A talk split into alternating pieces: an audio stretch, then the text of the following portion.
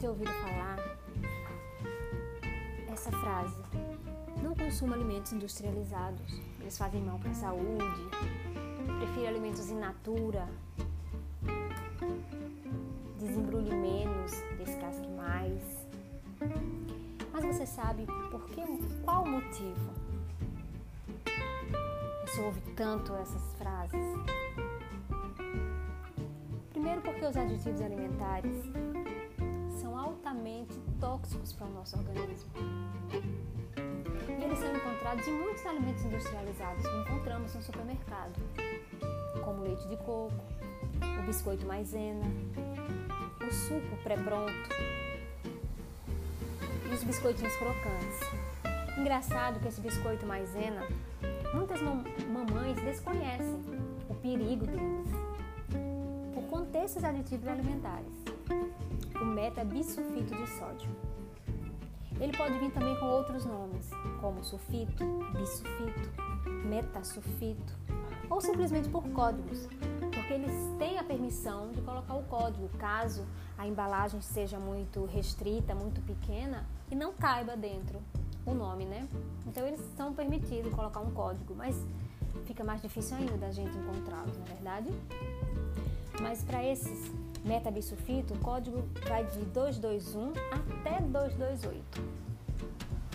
Tudo é a mesma coisa. O código, os nomes, todos se referem ao metabisulfito de sódio. E o que eles provocam no nosso corpo? Primeiro, temos uma perda de memória de trabalho. Aquela que você precisa para estudar ou para decorar. Sabe aquele lugar desconhecido que você vai pela primeira vez e você não sabe voltar? Porque você desconhece os pontos por onde passou? Ou seja, você não decorou. E é isso que os sulfitos fazem. Fazem a gente perder essa memória. Mas existe um alimento muito poderoso que todos devemos introduzir na nossa alimentação diária, que é o açafrão da terra. O açafrão da terra, ele é rico em curcumina. E a curcumina, ela bloqueia os sulfitos que existem no nosso corpo. A curcumina ela corrige esse efeito negativo do sulfito. Legal? Então a primeira coisa que você precisa fazer é evitar esses sulfitos.